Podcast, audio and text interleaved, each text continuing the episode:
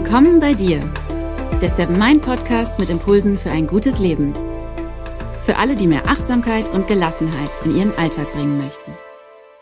Hi und herzlich willkommen zu einer neuen Folge vom Seven Mind Podcast. Impuls Nummer 18 ist das. Mein Name ist René Träder und heute geht es um eine Liebeserklärung. Einigen Menschen fällt es leichter zu sagen, ich liebe dich. Anderen Menschen fällt es schwerer.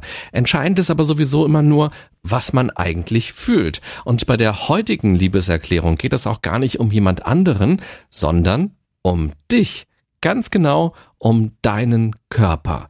In dieser Folge möchte ich dich gerne dazu inspirieren, liebenswerte Seiten an deinem Körper wahrzunehmen und wertzuschätzen. Die meisten Menschen sehen ihren Körper als ständige Baustelle an, als Kampfgebiet und dabei ist er ein Geschenk. Statt um Perfektion sollte es um Wohlbefinden und Gesundheit gehen. Wie Achtsamkeit dir dabei helfen kann, will ich dir in den nächsten Minuten gerne erzählen. Wenn man sich mal anschaut, was Leute sich zum Jahreswechsel vornehmen, dann ist klar, immer wieder geht es darum, abzunehmen. Man kann schnell den Eindruck bekommen, dass jeder irgendwie unzufrieden mit seinem Körper ist. Egal, ob es sich um ein paar Pfunde handelt, die man noch von Weihnachten mitschleppt oder vielleicht auch schon seit einigen Jahren oder ob es um das Aussehen ganz allgemein geht. Das Thema Körper ist eng verknüpft mit Gefühlen. Zum Beispiel sowas wie Schamgefühle oder auch Schuldgefühle, Unsicherheit, Unzufriedenheit, Minderwertigkeitsgefühlen, Selbstzweifeln. Dabei muss es auch gar nicht immer nur um das Gewicht gehen. Unzufrieden sein kann man mit allem. Der Körpergröße, der Größe der Nase, natürlich mit der Größe des Penis. Damit, dass die Brüste verschieden groß sind, dass man dünne Haare hat oder dass sie immer glatt runterhängen oder dass sie immer gewellt sind. Auch die Haut ist ein riesiges Thema. Pickel, Rötungen, Falten, O-Beine oder auch Dellen am Po.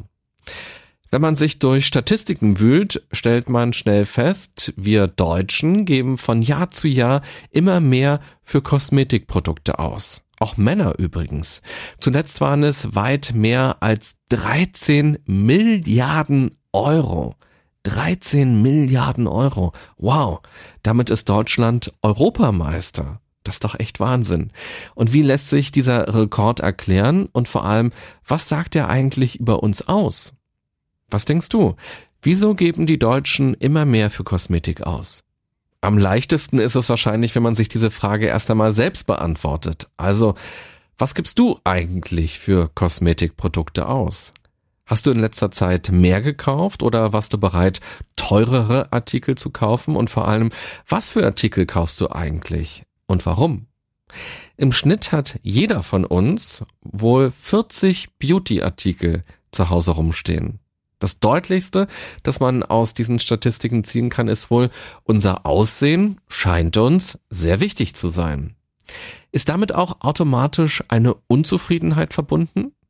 Sind wir unzufrieden, wenn wir in den Spiegel schauen? Gibt es immer mehr Dinge, die wir kaschieren wollen? Sehen wir immer mehr Baustellen an unserem Körper?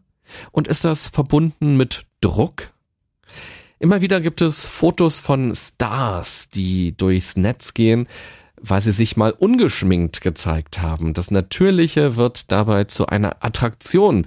Das Natürliche wird zum Ausnahmezustand. YouTube ist voll von Tutorials, wie man sich richtig schminkt und welche Produkte am besten sind. Und dazu kommen noch unzählige Fitnessvideos, wie man schlank wird oder wie man seinen Körper definiert oder wie man bestimmte Körperregionen anpasst und verbessert. Auf vielen Frauenzeitschriften gibt es jede Woche vorne eine neue Diät. Mal die Ananas-Diät, mal die Kohlsuppendiät, mal die Steinzeitdiät, mal die Bibeldiät. Jawohl, die gibt's wirklich, die Bibeldiät. Da soll man sich nämlich fragen, was hätte Jesus eigentlich gegessen? Pommes, Cola, Chicken Nuggets, das alles würde auf jeden Fall schon mal wegfallen. Heidi Klum lockt seit vielen Jahren Millionen Menschen vor den Fernseher, um zu beobachten, wie der Körper zum Arbeitsmaterial wird. Immer öfter lassen sich Menschen für die Schönheit auch operieren. Zuletzt wurden in Deutschland rund 50.000 Schönheitsoperationen innerhalb eines Jahres durchgeführt. Und ganz vorn sind Brustvergrößerungen und Fettabsaugen.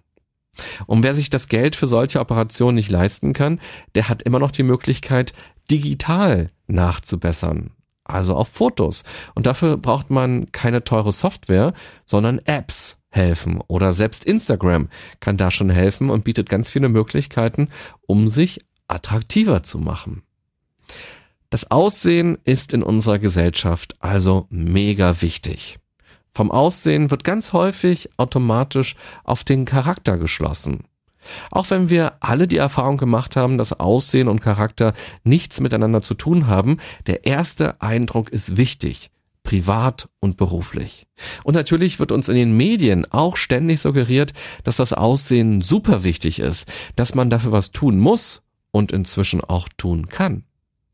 Der Haken ist natürlich nur, umso mehr wir uns ins Gesicht schmieren und umso öfter wir eine App nutzen, die unsere Haut klarer erscheinen lässt oder unser Gesicht schmaler macht, desto unzufriedener müssen wir eigentlich werden. Jedes Mal geben wir uns selbst dadurch nämlich zu verstehen, dass wir nicht gut genug aussehen, dass wir ungenügend sind, dass uns was fehlt oder wir hier und da ein bisschen zu viel haben. Der Pickel, den wir kaschieren, der ist in einer Woche sowieso weg. Das ist also nicht das riesige Problem. Aber was macht das nachhaltig mit uns, wenn wir unsere Haut digital glatter machen und wenn wir unser Gesicht schmaler machen lassen von einer App. Wir haben diese Falten nun mal. Die sind in einer Woche nicht weg. Unser Gesicht hat nun mal eine bestimmte Form. Auch die ist in einer Woche nicht anders. Also was tun wir uns psychisch damit an, wenn wir unser Aussehen digital entfremden? Was kann das für Nebenwirkungen haben? Und vielleicht müsste es jedes Mal, wenn wir eine App runterladen, einen Beipackzettel geben, der uns auf Nebenwirkungen, nämlich auf psychische Nebenwirkungen hinweist. Ich glaube, dass es wichtig ist, sich dessen bewusst zu sein, dass das ein Kreislauf ist. Und ich glaube auch, dass es sich lohnt, diesen Kreislauf zu durchbrechen. Das heißt nicht, dass wir nun ungeduscht mit dem immer gleichen Pulli rumlaufen müssen. Es heißt eher, dass man einen bewussten Umgang mit Make-up oder eben auch mit Apps entwickelt. Und sich fragt, wieso nutze ich das jetzt eigentlich? Und wie stehe ich eigentlich zu mir selbst und meinem Aussehen ganz grundsätzlich? Und man sollte sich auch darüber bewusst sein, dass man schlecht mit sich umgeht, dass man sich selbst abwertet wenn man digitale Veränderungen vornimmt. Denn das auf dem Foto, das ist man nicht. So faltenfrei ist die Haut nicht, so schmal ist das Gesicht nicht, so groß sind die Augen nicht. Das, was man dann bei Instagram oder Facebook postet, das ist man nicht. Das, was dann andere mit Herzen und Sternen und Likes honorieren, das ist man nicht. Und wie ist es dann aber, wenn man danach in den Spiegel guckt denn das ist man ja. Kann man dann das analoge Bild von sich noch ertragen? Wie findet man sich dann? Es gibt Untersuchungen, die zeigen, dass sich inzwischen schon jedes vierte Kind zwischen neun und 14 Jahren zu dick findet. In dem Alter fängt man ja eigentlich erst an, seinen Körper so ganz bewusst wahrzunehmen, als Objekt wahrzunehmen und ihn auch zu bewerten und nicht einfach nur mit ihm spielerisch umzugehen und ihn spielerisch zu nutzen, so wie das Kinder normalerweise eben machen. Es ist immer sehr leicht, Dinge zu finden, die man nicht mag. Aber was genau mag ich auch an mir? Es ist auch völlig in Ordnung, wenn man nicht alles toll findet. Aber es wäre nur fair, wenn man auch wohlwollend auf sich schaut. Was magst du an dir und deinem Körper? Vielleicht kannst du diese Frage direkt für dich beantworten. Vielleicht fällt dir direkt etwas ein, wie aus der Pistole geschossen. Falls nicht, dann nimm dir doch heute oder nach der Folge im Laufe der nächsten Tage mal ein bisschen Zeit und schau in den Spiegel. Was siehst du da? Was findest du an deinem Aussehen gut und was nicht? Wenn es dir leichter fällt, dann fang ruhig erstmal mit den negativen Dingen an. Sammel erstmal alles, was du blöd findest. Nimm dir danach dann aber auch wirklich ausreichend Zeit, mal liebevoll auf dich zu schauen und positive Dinge zu entdecken. Geh auf Entdeckungsreise. Du musst dich dabei auch gar nicht nur auf dein Gesicht konzentrieren. Du kannst auch den Rest deines Körpers mit einbeziehen. Und wenn du willst, kannst du diese Übung auch komplett nackt machen. Nacktheit ist sowieso ein super spannendes Thema, weil damit so viele Tabus verbunden sind. Wie ist es bei dir? Bist du zufrieden mit deinem Körper? Zeigst du dich gerne? Wie ist das im Alltag? Trägst du bewusst Kleidung, um Dinge zu kaschieren, um bestimmte Problemzonen zu kaschieren? Angenommen, du würdest einen Wochenendtrip in ein schönes Hotel gewinnen, in dem es einen Pool gibt. Würdest du diesen Pool morgens vor dem Frühstück nutzen und noch eine Runde schwimmen gehen? Oder wäre es unangenehm für dich, dass andere Leute dich halbnackt sehen? Und würdest du dann lieber aufs Schwimmen verzichten? Bei vielen Menschen, die unzufrieden mit ihrem Körper sind, werden andere Leute irgendwann zu einer richtigen Bedrohung des Selbstwertgefühls, obwohl man diese anderen Leute gar nicht kennt. Obwohl man die wahrscheinlich nie wieder sehen wird, macht man sich Sorgen, was die denken oder was die sagen könnten, wenn sie einen sehen. Und lieber verzichtet man aufs Schwimmbad oder man schwitzt im Hochsommer unter Kleidung, die den Körper kaschieren soll. Die Wahrheit ist aber, nicht die anderen verurteilen einen wegen des Körpers, wegen der Pfunde, sondern man selbst verurteilt sich dafür. Den anderen wäre es vielleicht gar nicht aufgefallen, dass man übergewichtig ist. Oder es wäre ihnen total egal gewesen. Und selbst wenn sie gedacht hätten, boah, wie sieht der denn aus oder wie sieht die denn aus? Was hätten denn diese Gedanken für einen selbst für eine Bedeutung eigentlich? Wie wichtig ist die Meinung von anderen wirklich? Ich glaube aber auch gar nicht, dass die anderen das Problem sind. Ich glaube, dass man selbst oft das Problem ist. Man hat unrealistische Erwartungen, man schaut zu kritisch auf sich selbst, man geht nicht achtend mit sich und seinem Körper um. In dem Moment, wo man anfängt, Situationen zu vermeiden, auf Dinge zu verzichten, sich verrückt zu machen, was die anderen denken könnten, sich kiloweise Make-up ins Gesicht zu schmieren oder Fotos krass zu bearbeiten, mobbt man sich eigentlich selbst. Selbstmobbing ist kein Begriff, den es gibt, aber ich finde, er beschreibt ganz gut, was man sich selbst antut, wenn man diese Dinge macht. Erst einmal gibt es einem ein gutes Gefühl, wenn man perfekt geschminkt zum Supermarkt geht. Erst einmal gibt es einem ein gutes Gefühl, wenn man noch eine extra Jacke überzieht, um Funde zu verbergen oder extra keine kurze Hose oder keinen kurzen Rock anzieht, Erst einmal gibt es einem ein gutes Gefühl, wenn man nicht ins Schwimmbad geht. Erst einmal gibt es einem ein gutes Gefühl, wenn die App die Falten retuschiert, die Haut klarer macht und sogar das Gesicht oder den Körper ein bisschen schmaler macht und man dadurch attraktiver wirkt. Aber langfristig betrachtet tut man sich damit nichts Gutes, weil man sich jedes Mal zu verstehen gibt, ich bin nicht richtig, so wie ich bin. Ich muss anders sein. Ich muss anders sein, um mich zeigen zu können. Ich muss anders sein, damit andere mich annehmen, damit ich gemocht werde, damit ich liebenswert bin. Der perfekte Körper aber ist eine Lüge. Sowas gibt's gar nicht. Jeder von uns weiß das eigentlich auch. Für niemanden ist es eine Neuigkeit, dass die Models, die wir in der Werbung sehen oder in Magazinen sehen, in echt ganz anders aussehen dass da tonnenweise Schminke im Gesicht ist, dass die ewig lange ausgeleuchtet worden sind, dass ihre Klamotten lange zurechtgezuppelt worden sind oder sogar hinten mit Klebeband festgemacht worden, dass die Fotos alle bearbeitet worden sind und vor allem, dass sie sich oftmals auch völlig ungesund ernähren. Und wenn man eins von Germany's Next Top Model lernen kann, dann doch wohl, die Mädchen sind auf den Fotos doch oft gar nicht wiederzuerkennen. Die sehen doch oft ganz anders aus in echt. Und auch da sind sie ja sogar schon geschminkt, wenn wir sie im Fernsehen sehen. Wir sollten deshalb nicht irgendwelchen Fake-Idealen hinterherhängen und uns schlecht fühlen, wenn wir in den Spiegel gucken. Bodyshaming ist Bullshit. Ich glaube, das Leben ist viel zu kurz, um sich selbst Kacke zu finden. Mit guten Genen mit einem guten Lebensstil und mit etwas Glück wird man vielleicht 100 Jahre alt. Die längste Zeit in der Geschichte des Universums gibt es uns aber nicht. Ich glaube, man sollte seine Lebenszeit, diese kurze, kurze Lebenszeit besser nutzen, als sich selbst runterzumachen und an sich selbst rumzumäkeln und davon zu träumen, anders auszusehen, ein ganz anderer zu sein.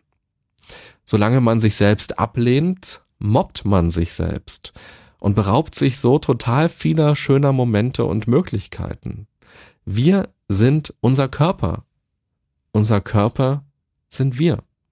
Wir haben nur diesen einen Körper. Wir haben deshalb gar keine andere Wahl, als sich mit ihm anzufreunden, ihn lieben zu lernen oder wenigstens liebenswerte Seiten zu entdecken. Gerade habe ich dir ja vorgeschlagen, mal ganz bewusst auf Entdeckungsreise zu gehen und mal zu schauen, was du eigentlich Positives an deinem Körper findest, was du an deinem Aussehen magst. Ist es dein Lächeln? Sind es deine Zähne? Ist es deine Augenfarbe? Sind es deine Wimpern? Dein Haaransatz? Deine Haarfarbe? Deine Lippenform? Ist es die Körpergröße? Sind es deine Finger? Ist es dein Bauchnabel? Ist es deine Körperform? Sind es deine Brüste? Ist es dein Penis? Deine Vagina? Sind es deine Schamlippen? Vielleicht kommen dir jetzt gerade diese ganzen letzten Beispiele ein bisschen seltsam vor. Aber ja, auch die Geschlechtsorgane kann man bei sich selbst toll finden, kann man bei sich selbst mögen. Und falls dir das toll finden noch schwerfällt, so ganz generell, könntest du auch einfach mal mit einem dankbaren Blick über deinen Körper gehen. Sei dir mal darüber bewusst, wie viele wahnsinnig komplexe Prozesse sich in deinem Körper ständig abspielen, welche lebenswichtigen Funktionen dein Körper automatisch ausführt, ohne dass du es merkst, ohne dass du bewusst etwas dafür tun musst. Wenn man so auf seinen Körper schaut, wird nochmal viel deutlicher, wieso es unzählige Gründe gibt, ihn zu lieben und ihn wertzuschätzen, statt ihn zu verurteilen. Unser Körper ist ein riesiges Wunderwerk. Denn wenn man so auf seinen Körper schaut, dann geht es gar nicht mehr darum, ob etwas schön ist oder ansprechend aussieht oder der Norm oder dem Zeitgeist entspricht, sondern darum, dass man dankbar dafür ist, dass man ihn hat. Weil wir uns durch ihn fortbewegen können, weil wir mit ihm denken können, weil wir unsere Gedanken ausdrücken können, weil wir atmen, weil er die Nahrung verdaut, weil er heilt, wenn wir uns verletzt haben, weil er heilt, nachdem es im Hals kratzt, weil wir hören können, weil wir schmecken können, weil wir riechen können. Wie wäre es mal für einen Moment eine dankbare Haltung einzunehmen und zu sagen, danke Körper, dass ich dich habe, dass ich durch dich riechen und schmecken und fühlen kann. Welche Rolle spielen dann noch ein paar Speckröllchen und ein paar Falten? Und vor allem, wieso sollte man gegen etwas kämpfen, was absolut natürlich ist? Eine babyglatte Haut können nur Babys haben. Jeder von uns bekommt im Laufe seines Lebens Falten. Gegen solche altersbedingten Dinge anzukämpfen, bedeutet, dass man auf kurz oder lang scheitern muss. Diesen Kampf kann niemand gewinnen. Es gibt übrigens auch viele Studien, die darauf hindeuten, dass selbst die tollsten und teuersten Cremes nichts gegen Falten machen können. Das Geld könnte man viel besser für eine Erdbeertorte ausgeben oder es sparen und stattdessen in den Urlaub fahren und die Welt entdecken. Also, nimm hin, was normal ist, nimm hin, was natürlich ist. Sieh es nicht als falsch an, dass dein Körper älter wird. Freu dich, dass du am Leben bist. Und wenn du magst, kannst du dir auch selbst mal einen kleinen Liebesbrief schreiben oder schreib deine Gedanken auf ein Post-it und kleb sie dann an den Spiegel.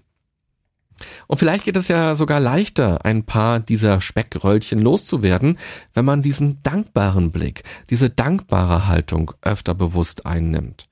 Der Körper ist dann kein Feind mehr, der einen hindert und blockiert, den man verstecken und kaschieren und übermalen und photoshoppen muss, sondern dein Körper ist dein Freund, der so viel in jeder Sekunde für dich tut, der dir so viel ermöglicht. Dein Körper ist ein Wunderwerk. Dein Körper bist du. Du bist dein Körper. Was passiert, wenn wir liebevoller mit unserem Körper umgehen?